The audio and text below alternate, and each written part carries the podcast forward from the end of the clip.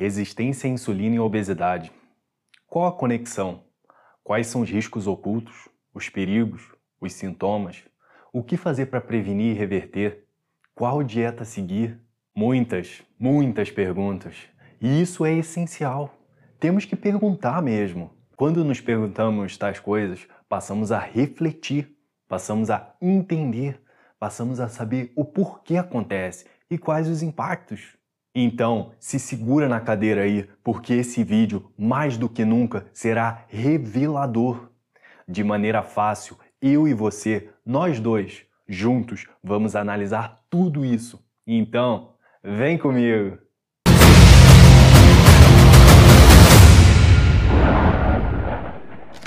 Olá, eu sou o Bruno Fernandes, criador da Fórmula 50S, que vai restaurar a sua saúde através da ciência. Tenho certeza absoluta disso. Seja muito bem-vindo e seja muito bem-vinda para mais um vídeo impactante. Esse é o quinto vídeo da série de como evitar as doenças da modernidade. Se você ainda não assistiu os outros, corre lá depois que assistir esse, porque é muita informação boa. Já adiantando para você, no final desse vídeo tem um presente para download simplesmente maravilhoso. Você vai ver. No vídeo passado, vimos em detalhes o que é a resistência à insulina, glicose alta no sangue, pré-diabetes e diabetes e por que tudo isso acontece. Hoje, vamos linkar todas essas coisas e ver as principais consequências da obesidade e perda do controle da insulina e da glicemia. Você precisa entender que a obesidade é considerada uma doença crônica que ocorre por diversas causas. É um problema de saúde pública atualmente que atinge boa parte da população. Obviamente, ela se caracteriza pelo aumento da massa gorda e, consequentemente, pelo aumento do peso. Considera-se obesa uma pessoa com índice massa corporal ou IMC igual ou superior a 30 kg por metro quadrado. É bem simples. Para calcular seu IMC, basta pegar o seu peso em quilos e dividir pela altura vezes a altura em metros. Só como exemplo, se uma pessoa pesa 110 kg e mede 1,70m, pegamos 110 e dividimos por 1,70 duas vezes, o que dá um IMC de 38 kg por metro quadrado. A OMS considera abaixo de 18,5 como magro, até 24,9 normal, de 25 a 29,9 sobrepeso, de 30 a 34,9 obesidade grau 1, de 35 a 39,9 obesidade grau 2 e acima de 40, obesidade grau 3 ou a chamada obesidade mórbida. Só precisa adicionar um detalhe nesses dados, porque isso funciona para a maioria da população que não faz exercícios e possui baixa massa muscular. Veja só o caso dessa foto, por exemplo. As pessoas possuem o mesmo IMC, mas o da esquerda não é obeso. Então, para indivíduos treinados, o cálculo do IMC não é a melhor forma de detectar a obesidade. Já a resistência à insulina é uma condição associada à obesidade, pois acontece pelos mesmos motivos. Excesso de calorias e excesso de comida de má qualidade e de baixo valor nutricional, como muitos carboidratos e óleos, por exemplo. Eu disse uma condição associada à obesidade, mas isso não quer dizer que não possa haver pessoas que não são obesas, mas muito provavelmente possuem resistência à insulina, como podemos ver vários pré-diabéticos relativamente magros. Olha, resumindo, a insulina é um hormônio natural produzido pelo pâncreas, que controla como o corpo usa o açúcar, ou seja, a glicose. Esse hormônio funciona como uma chave que permite que a glicose entre nas células de todo o corpo.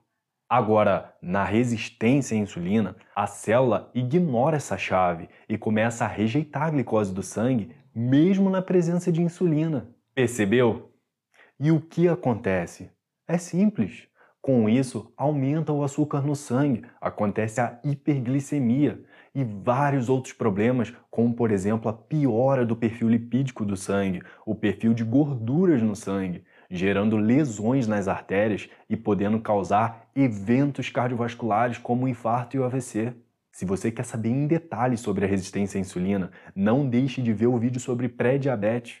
Vou deixar o link nos comentários para você. E quais os principais sintomas? Olha, o fato é que é difícil detectar essa condição sem alguns exames de sangue, pois a resistência à insulina está intimamente ligada à síndrome metabólica. Essa síndrome metabólica nós detectamos com a circunferência da cintura aumentada ou gordura visceral, HDL baixo, triglicerídeos altos, hipertensão arterial e glicemia alta ou pré-diabetes. Mas os principais sintomas da insulina alta que geralmente acontecem são os seguintes: a retenção de líquidos e o inchaço, a fome intensa e constante, a necessidade por açúcar, o ganho de peso e dificuldade de perder peso, fadiga, falta de motivação e ansiedade. Então, agora sem mais delongas, vamos direto ao assunto e ver as principais consequências, as principais doenças e disfunções no corpo que a resistência à insulina e, por consequência, a glicemia alta e a obesidade podem causar no corpo. Olha isso! Pessoal, falando sobre síndrome metabólica e sobre insulina alta, sobre glicemia alta, eu tenho que te mostrar esse estudo aqui, que é sobre a síndrome hiperinsulinêmica. A síndrome metabólica é mais ampla do que você pensa. Então, rapidamente, vamos ver o que, que esse estudo fala eles fizeram uma análise de 423 publicações. E as comparações foram feitas com base no fato de os estudos informarem se os pacientes tinham níveis de insulina aumentados ou níveis normais de insulina para cada distúrbio metabólico. Resumindo, então, os estudos que documentavam hiperinsulinemia, como você pode ver aqui, então para todos esses distúrbios aqui, obesidade central, diabetes, hipertensão, dislipidemia, insuficiência renal, gordura no fígado, síndrome dos ovários policísticos, certos tipos de câncer, apneia do sono, aterosclerose, doença cardiovascular, síndrome metabólica. Os estudos que relataram a hiperinsulinemia, tá vendo aqui, a insulina alta, na comparação que eles fizeram, teve um total combinado de 63 casos de todos esses distúrbios. Agora, os estudos que documentavam a insulina normal, apenas 3, tá vendo aqui? O que quer dizer que a grande maioria dos problemas que a gente tem hoje em dia, a grande maioria dos distúrbios, das doenças, estão relacionados aos níveis altos de insulina, os níveis altos de glicose no sangue. Câncer.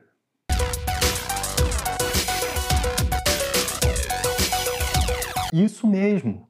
Muitos, muitos estudos, numerosos estudos já revelaram que o risco de câncer aumenta com alto nível de açúcar no sangue o que faz muito sentido, já que é provado que as células cancerígenas se alimentam principalmente de glicose.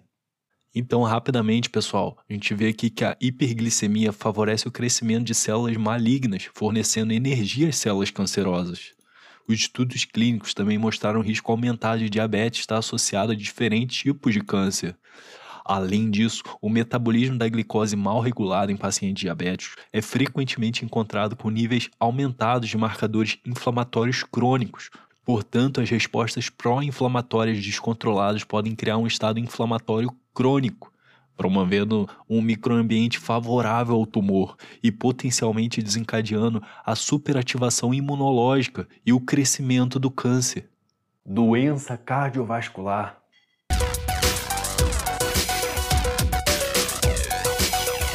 É provado que o açúcar alto no sangue aumenta os riscos de eventos cardiovasculares e mortalidade cardiovascular. Parou para imaginar isso? E aliás, a glicose pode grudar nas partículas de colesterol e tornar essas partículas extremamente perigosas para a saúde do coração. Nesse estudo aqui, eles fizeram uma análise multivariada de preditores de novo evento cardiovascular em todas as populações e em pacientes não diabéticos. E eles calcularam o fator de risco. Pegaram os principais fatores de risco para novos eventos cardiovasculares. Então, o valor da insulina para todos os pacientes teve fator de risco de 6,7. Tá vendo aqui? O colesterol total teve fator de risco de 1. A renda, 0,5 e a idade acima de 55 anos, 0,9. Então muita gente acha que o problema principal é o colesterol total, só que o valor da insulina, ou seja, a glicemia alta no sangue, que gera um valor de insulina alto, teve valor de 6,7 em relação a 1,01. Agora, pegando o grupo de pacientes somente não diabéticos, pegar aqui os pacientes não diabéticos, eles tiveram um fator de risco no registro da insulina, ou seja, com a insulina aumentada de 4,9 e o colesterol total teve somente 1, a renda 0,5 e a idade acima de 55 anos 0,91. E eles concluíram então que, independentemente dos mecanismos que vinculam o hiperinsulinismo e a resistência à insulina à presença de eventos cardiovasculares, os resultados desse estudo têm grande relevância na prática clínica, uma vez que determinam a necessidade de investigar e tratar o hiperinsulinismo e a resistência à insulina como estratégia visada na redução do risco cardiovascular em nossa população. Doença renal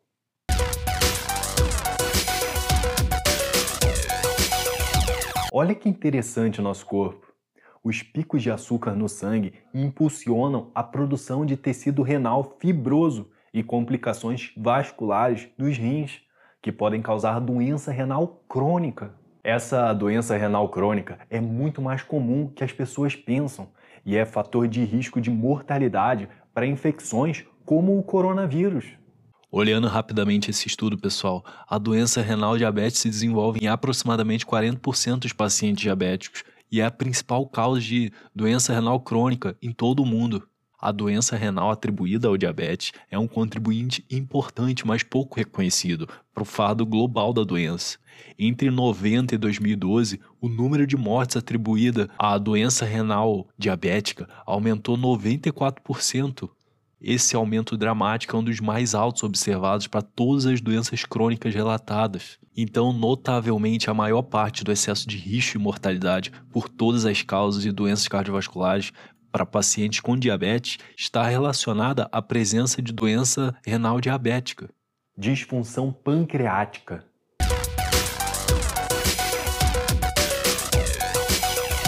Como vimos no vídeo anterior, as células beta no pâncreas são as que produzem insulina para ajudar a controlar o açúcar no sangue. Essas células beta se tornam disfuncionais com a glicose alta no sangue, devido à grande quantidade de insulina que elas precisam produzir para controlar essa glicemia, aumentando e muito o risco de diabetes tipo 2.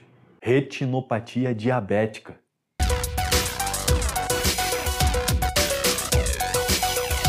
A retinopatia diabética, isso nada mais é que danos à retina, que podem levar à cegueira. Consegue imaginar isso? A glicemia alta pode deixar cego. A retinopatia é altamente agravada pelos altos níveis de açúcar no sangue. Danos ao sistema nervoso.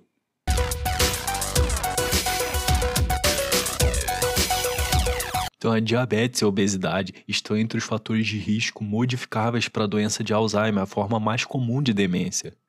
Estudos identificaram vários mecanismos neurodegenerativos sobrepostos, incluindo estresse oxidativo, disfunção mitocondrial e inflamação, que são observados nesses distúrbios. Os produtos finais de glicação avançada gerados por hiperglicemia crônica e seu receptor RAG fornecem ligações críticas entre diabetes e a doença de Alzheimer. A inflamação periférica observada na obesidade leva à resistência à insulina e ao diabetes tipo 2. Há vários estudos aqui ó, mostrando declínio cognitivo em diabetes. O estudo Hisayama observou que a intolerância à glicose está associada a todas as causas de demência. O estudo de diabetes tipo 2 de Edimburgo relatou que os participantes com retinopatia diabética também tiveram um desempenho ruim em testes de função cognitiva. Mesmo a hiperglicemia aguda, aquela pós-prandial, depois de uma refeição grande, demonstrou afetar a função cognitiva e o estado de humor em um grupo de pacientes diabéticos tipo 2. Inclusive, hoje em dia a doença de Alzheimer está sendo considerada diabetes tipo 3. Danos ao fígado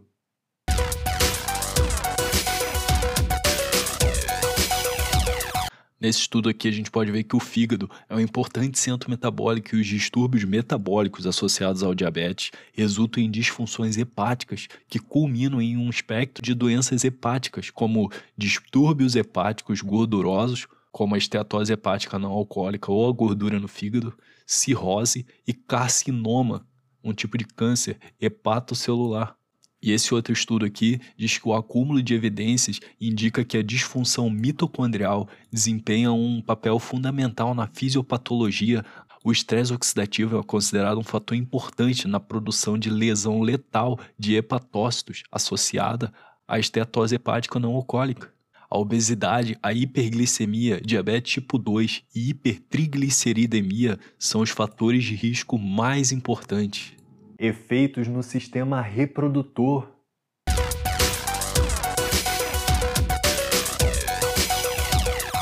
Em 2010, estima-se que 48,5 milhões de casais em todo o mundo eram inférteis, com infertilidade de fator masculino contribuindo para 40 a 50% desses casos. Os estudos sugeriram um impacto negativo do diabetes mellitus na função erétil e ejaculação, bem como uma redução no volume do sêmen, contagem de espermatozoides, motilidade espermática e morfologia espermática anormal.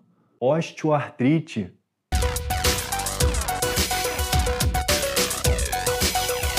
A osteoartrite é o distúrbio articular mais frequente e uma das principais causas de incapacidade. Durante muito tempo foi considerada como consequência do envelhecimento e do estresse mecânico da cartilagem. Agora, avanços recentes no conhecimento da osteoartrite também têm destacado que se trata de uma doença articular com modificações precoces da sinóvia e do osso subcondral, mas também que está associada à obesidade e à síndrome metabólica por mecanismos sistêmicos. O impacto negativo do diabetes nas articulações poderia ser explicado pela indução do estresse oxidativo e citocinas pró-inflamatórias, mas também pelo acúmulo de produtos de idade avançada nos tecidos das articulações expostos a alta concentração crônica de glicose.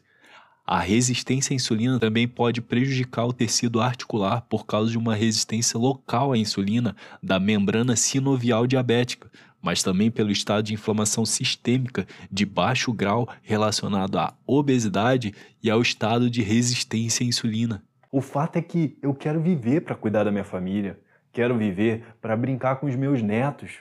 E se for preciso reduzir a quantidade de açúcar e produtos ultraprocessados, eu tô pronto. E você? Olha, isso não quer dizer que a gente precisa abdicar de tudo. Mas o que eu gosto de repetir sempre é que o que realmente faz diferença na nossa saúde é o que a gente come, é o que a gente faz rotineiramente, no dia a dia, constantemente. Percebeu a sacada aqui? Aquilo que a gente come de vez em quando tem impacto baixo. Sinceramente, eu não sei você, mas eu não vou deixar de tomar aquela cervejinha bem boa, bem gelada, quando tiver vontade. Só que simplesmente isso não faz mais parte do meu dia a dia. Percebeu a diferença? Meu amigo e minha amiga, para resumir então agora, para você corrigir a resistência à insulina, corrigir a glicose alta e corrigir o sobrepeso, você precisa de nutrição adequada, exercícios físicos e um estilo de vida que promova a sua saúde. Parece muito genérico, né? Então vamos lá. Sendo mais específico sobre a nutrição, quando comemos qualquer coisa, precisamos que o corpo use essa energia e use os nutrientes dessa refeição. O fato é que você precisa fornecer alimentos com alta densidade nutricional para o seu corpo. De preferência, alimentos de baixa caloria e baixo índice glicêmico. Se possível e se você tiver condições, procure um nutricionista para te ajudar com isso. Sobre os exercícios, se você ainda faz parte do grupo sedentário da sociedade, já passou da hora de se mexer mais. Os benefícios são espetaculares e superam muito os riscos associados às atividades. Pode ser uma caminhada, uma pedalada, algo que você goste de fazer. Para simplificar ainda mais esse processo, comece com algo muito fácil, algo que seja impossível de negar de fazer. Depois de criar uma rotina, Vá aumentando sua dose de exercícios aos poucos. Não tenha pressa. De preferência, procure ajuda especializada com educadores físicos. E isso não é tudo. Você precisa entender também a sua variabilidade glicêmica. Já ouviu falar nisso? É quanto sua glicemia aumenta durante o dia, devido a diversos fatores. Isso vai te ajudar a estabilizar seu nível de energia, melhorar sua saúde celular, com a melhora da função e da densidade mitocondrial e vai alimentar melhor todos os seus órgãos e músculos, com nutrição de verdade. Variabilidade glicêmica. Anota aí, é assunto para um outro vídeo. Percebe como o conhecimento científico é fundamental para termos uma vida longe de doenças? Se você quiser, eu estou disposto a compartilhar com você tudo o que eu aprendi através da ciência e achar importante que você saiba. Pode ter certeza disso. E para finalizar, o presente que te prometi é muito bom. É essa lista de alimentos maravilhosa com calorias, carboidratos, proteínas e gorduras. Isso aqui foi feito para te ajudar a ter uma vida melhor. Basta acessar o link que eu vou deixar nos comentários do vídeo e baixar, sem custo algum. Simples assim. Entenda que qualquer dieta pode trazer benefícios ou malefícios e depende da forma como é feita também. Por isso, o ideal é fazer algo embasado. Por mais que qualquer dieta que promova a perda de gordura corporal traga benefícios, estudos recentes mostram que as dietas low carb são especificamente efetivas para quem tem síndrome metabólica e obesidade. Futuramente, eu farei alguns vídeos sobre a dieta low carb e também sobre o jejum intermitente. Então, ativa o sininho aí e fica ligado nas notificações, beleza? Não deixe de comentar aqui suas dúvidas e entendimentos sobre esse assunto tão importante. Conte sua história e ajude cada pessoa aqui nos comentários. Vamos criar uma comunidade positiva que interage e incentiva todo mundo. E como sempre, me diga como eu posso te ajudar, tá bom? Mais uma vez, não importa pelo que você esteja passando no momento, é muito importante que você tenha fé e acredite na mudança. Eu sempre vou falar isso. E também você precisa aplicar as informações certas, as informações que farão diferença na sua vida. Conte comigo com isso. Parabéns e obrigado por ter ficado até o final. Te desejo tudo de melhor e nos vemos no próximo vídeo. Fica bem. Grande abraço.